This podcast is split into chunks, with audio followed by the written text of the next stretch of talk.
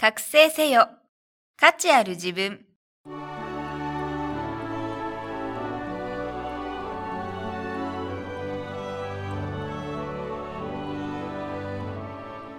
ポッドキャスト覚醒せよ。価値ある自分は、インターネットを活用することで、自宅にいながら経済的に自立し、自分らしく生きる方法をお伝えする番組です。自分の中に眠る無限の可能性を引き出し、夢や目標への第一歩を踏み出すために、シビスはなりたい自分になるお手伝いをします。この番組は、豊かな暮らしにつながるスキルだけを効率よく学べるオンラインスクール、シビスがお送りいたします。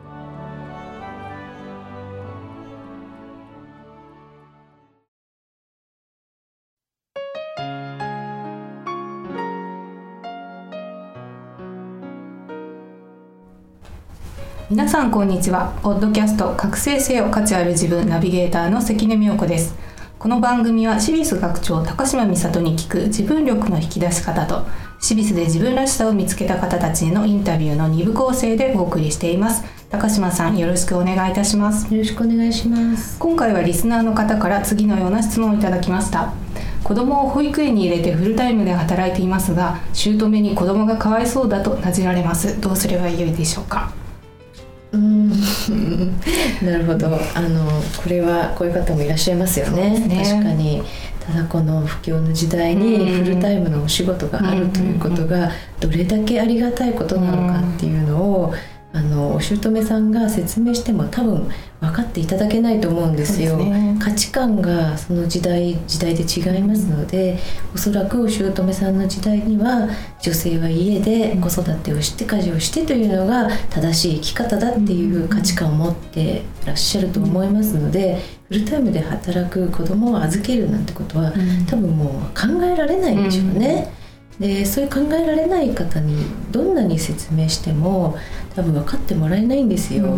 ですのであの聞き流すのが一番いいと思うんですね。いちいちそのあの気にして聞いていたら神経が持たないのでね。あのあそういう考えの人もいるよねって、うんでも自分の価値観は違うんだよっていうことで、自分の中で納得してああそうですね。でも生活が苦しいので、うん。あの本当に私も子供は自分で育てたいんですけどねぐらいな感じで受け流すのが、うん多分一番利口なんですよ。ねあとは自分の気持ちの問題ですよね。うんうん言われて腹が立つからうんこういうご質問されると思うんですね。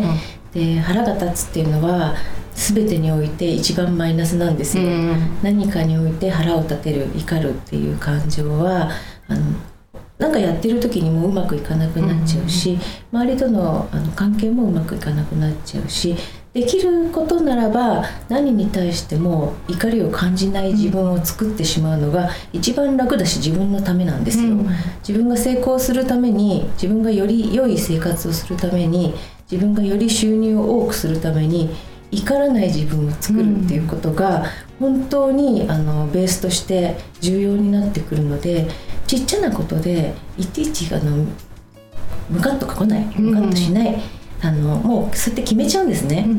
でどうしてそうやって決めれるかっていうと自分と相手は考え方が違う価値観が違うから、あ相手から見たら当然そうだよね、うん、分かるよっていうふうにまず相手を肯定しちゃうんですよ。うん。うん、だけど自分は考え方が違うからそれにはあの言うこと聞けないのごめんなさいねっていうことで自分の中で一旦相手を肯定してで自分を肯定してあげる。そうするとねあのだんだん怒りを感じなくなります。ですごく心の広い人になってきます、うん。徐々にですよ。そんな急にはならないですけど、うん。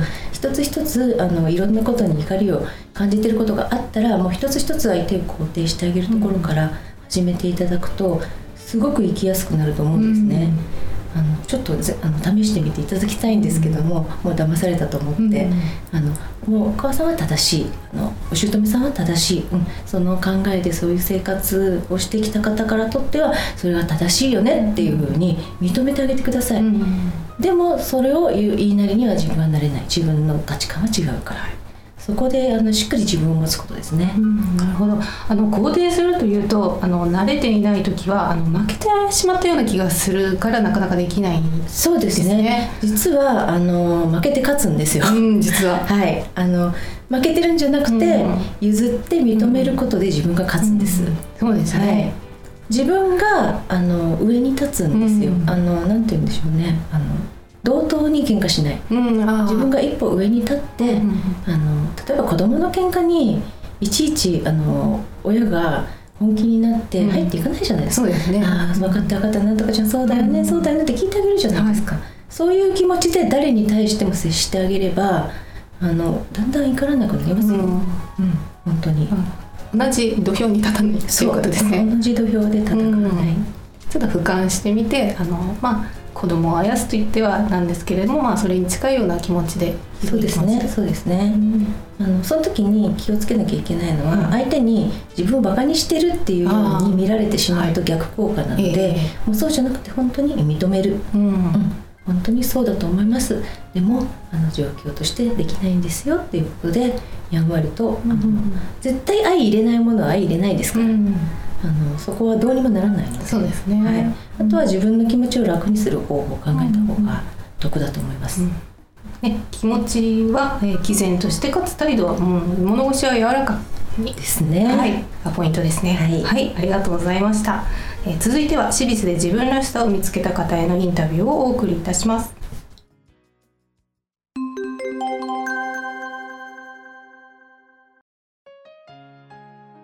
回のインタビューは石川幸子さんにお話を伺います。石川さんよろしくお願いいたします。お願いします。えー石川さんは主婦業の傍ら IT スキルを使って在宅でお仕事をしていらっしゃいます、えーで石川さんは多彩な経歴をお持ちで、ね、学生時代は陸上競技の選手として活躍していらっしゃったそうなんですけれども、えー、とこれは大体どのくらいの時期のやっていらっしゃったんでしょうか、えーっと小学校5年生から高校3年生その時というのはあのやはり走るのが好きだったっていうことはあるんですか？自分でも早いなとは思ったんですけど だけどそういうなんだろうクラブとか、はい。まあ、小学生なんでクラブとかそういうのに入ってその自分を伸ばすとかそういうことは全く考えてなかったですね、ただその人よりも早いっていうのが自分では唯一のなんだろう自慢っていうか、なので運動会とかでもリレーとかでも人を抜かすのが快感みたいなみんな遅いじゃない？抜かして周りうおーっていうのがあれがすごい心地いいんですよ。すごい歓声を浴びてたんですね。そうそうそうね後からもう崇められる。それがすっごい気持ちいいんですよね。じゃあやっぱりいつもアンカーとかですか？アンカーですね。うんゴー。ファー ドラマチックな運動会を演出していたというか。あでも意外にもそういったあの得意だなっていうのはうっすら自覚はしていたけれども自分から積極的にそういったクラブには入ろうと思わなかった。全然頭になかったですね。うん。なんでかって言われてもあれなんですけど、全然なかったです、うん。でも趣味の範囲趣味じゃないんですけど、うん。ただ本当に小学生の子供が人よりも早くって、運動会でそういう活躍をすると大人から褒められる的な。それで満足、うん。でもきっかけとしてはあの転校した先の先生があ入ってみたらどうかということをおっしゃったと、うん、それで実際入ってみていかがでしたか？入ってみて、あの全然嫌じゃなかったんですよ、うん。周りがみんなそういう速い人とかそういう運動に長けた人が多かったんで、その中で一緒になんだろうまあ言うたら自分を、ね、成長させていくっていう、そういう一緒の仲間がその増えたってこと？であこういう世界もあるんだなっていうことにのめり込んじゃって、もう朝から晩まで、うんもう陸上漬けで、うん。で終わっても夜走って自主的に。朝も走ってはあ。走ってばっかりいましたね。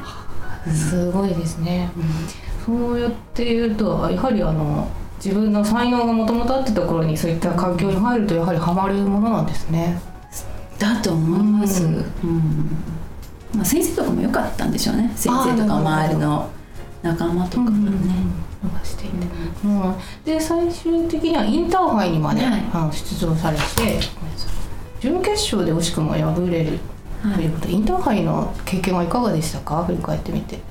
うん。とにかく緊張したことしか覚えてないですね、うん。もう心臓がバクバク飛び出そうなくらいがもうどうしていいのかわからない、うん。だけど走らないといけないと、やらんといかんと。だから周りがすごいんですよ、うん規模が違うんですね。市の大会とか県の大会じゃなくって。もう全国じゃないですか、だから全然知らん中学校の旗があ高校か。高校の旗が出てたりするとなんか余計に緊張するっていうかそれで、いろんな人が右往左往してるじゃないですか、ええ。その雰囲気に飲まれそうですごく怖くって、え。だけどその今までやってきたからそれを思い出せばなんとかなる、えうん。もうなのでその競技場の周りをもうゆっくり走ったり、うん。もう落ち着落ち着け落ち着けって感じで。うん。スタートダッシュの辺に行くとやっぱしもう体が震えてくるのブルブルブル、はいなんかもう先生にちょっと背中一発叩いてくださいって肩ガーン入れてもらってもうそれでよしみたいな感じ。へえでその後まあ大学もあのそのスポーツのあれです。オファーなどもあった。そうなんです。がそこはまああの社会経験をしたいということでまあお断りになってその後にまあ就職されてえっとまあえーいろいろえーその後全国チェーンの子ども服はい。店長を務められたり、あと手芸店や生保レディのお仕事などをはい。さなさった経験がお持ちですね。であの特に子ども服店の時代はあのわずか3ヶ月入社して3ヶ月で店長に抜擢されたりですとか、あと手芸店はあの募集をしてなかったにもかかわらず直接交渉して就職。で生保レディになった時は支部の新人賞をもらうなど各方面ですごいですよね。優秀なあの働きぶりをあの発揮してらっしゃったんですけど当時はどのようなあの一日を過ごされていましたか？えー、どうやったかな？やはりあの一日8時間労働がっちり働くような、えー、っとねそう子供服の時はもう朝だからみんなが出てくる前から、そのお店の整理とかをもう自主的にやろうと思って、だから8時出勤とか。はい。でも帰りはもう11時12時でしたうね、ん。夜中の。わあすごい長時間にわたって。もうみんなは帰帰ってからもそういうあの色？色の濃淡とかあるじゃないですか、はい。あれをきれいに並べたり。商品の色の。そうそうそうそう。はもうもう一回パートさんたちが畳み直したのが気に食わなかったりするとまあその場ではちょっとね言うとへこんじゃうからあ人が引けてから自分で。人が引けてからもう自分の気気に入るようにええやったりとかしてましたね、子供服の、えー店長の時は、えーと20代の前半でそうですそういった、まあ、大勢の人パートさん等を取りまとめてお仕事をするというのは、やはりあのプレッシャーも少なからずあったのでは、そうですね、もうパートで最初入ったのに、はい。い、きなりそんなこと言われるから,、なんか自分自身その人の上に立つっていう要素はこれっぽっちもないんですよ、うん。もうリーダー的存在なんてでついてく方なんで金魚の方みたいに。だからいきなりそんなこと言われても引くじゃないですか。ね。だけどもう丸め込まれる。丸め込まれちゃって上の上司の人たちに、がもうもうしょうがないなうんうんぐらいの、んまあ、諦めですようね、ん。一種の。手芸店やセーフレディのお仕事をしていた時はい。かがでしたか、ねとにかく手芸店はもう自分が好きだったんで、もう仲間なんか、まあ、どうでもいいことはないんだけど、うん。別にあの、ね、その陸上とか子供服とかそういうなんだろうその中に入ってどうのこうのって一切ないじゃないですか、うんもう周りも本当に主婦の方ばっかりで、普通に働いてる中でいたのでただ好きだけで働いてたので、まあその時です。うん、その時は特にあの、まあ、マイペースでお仕事そうですね。もう毎日が楽しかったですね、うん。好きな職場に好きなものがいっぱいあるところに毎日働きに行ける。それで給料がもらえるっていうのはもう夢のようでしたね、うん、なるほど。で、あのでそうやって順調にお仕事をされて生活してらっしゃったんですけれども、はい。あのやはりあの精神的にちょっと落ち込んでしまそう。うですというね。はい。はい、うつ病の経験もお持ちということで、はいやはりそれも、うん、どこかで無理をしていたことがこう出てきてしまった。もう自分で無理をしてるっていうのも分かってたんですけど、うん。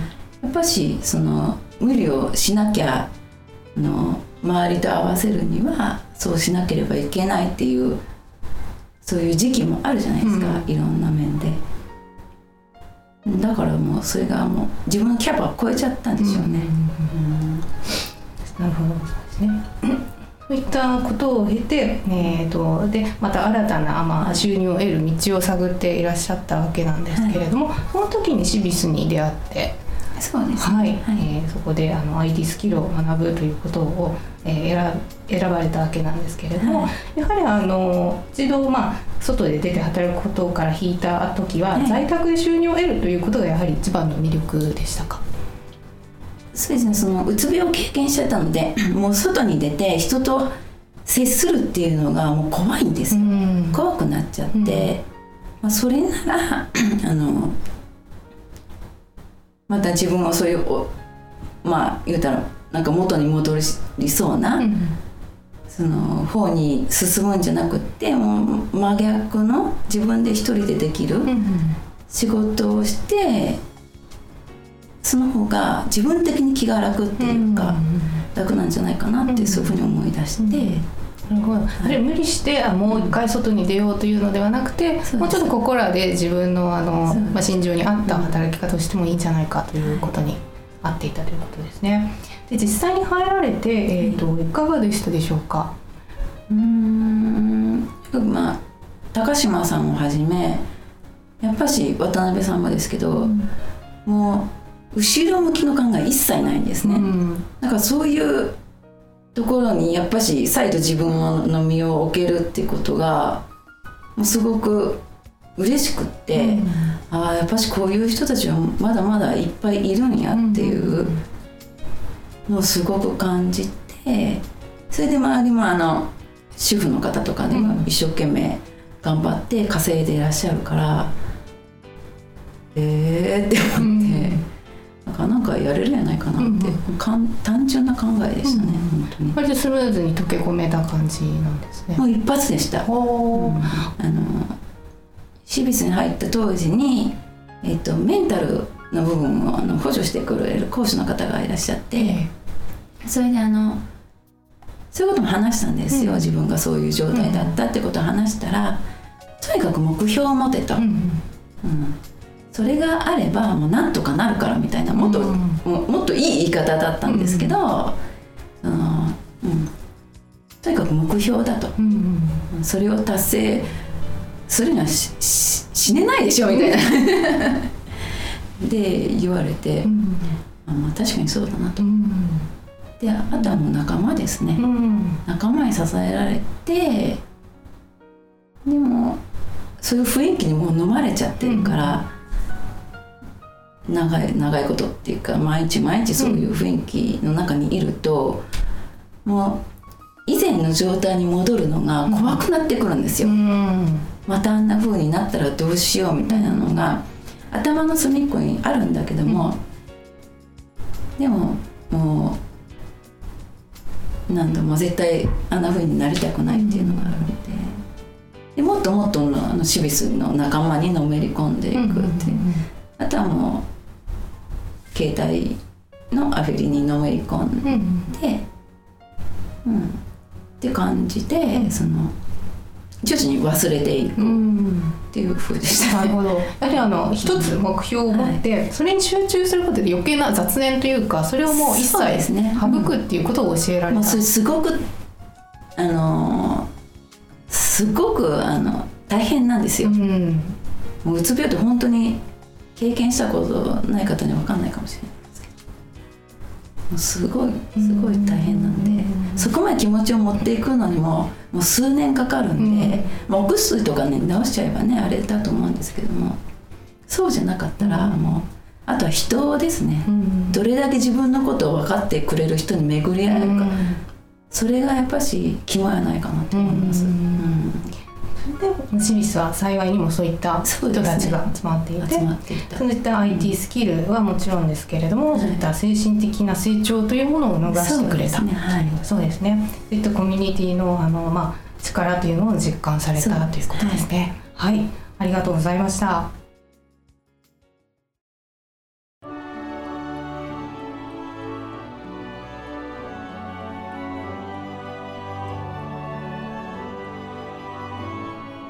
今日のポッドキャストはいかがでしたか？番組では、シビス学長、高島美里への質問をお待ちしております。パソコン、初心者なのですが、子育て中でも大丈夫？など、お気軽にご相談ください。ご質問は、シビスホームページのお問い合わせフォームからお願いいたします。URL は、http コロンスラッシュスラッシュ www.cibis.jp スラッシュインフォメーションスラッシュインデックスドット .html です。それではまた次回お会いしましょう。ごきげんよう。さようなら。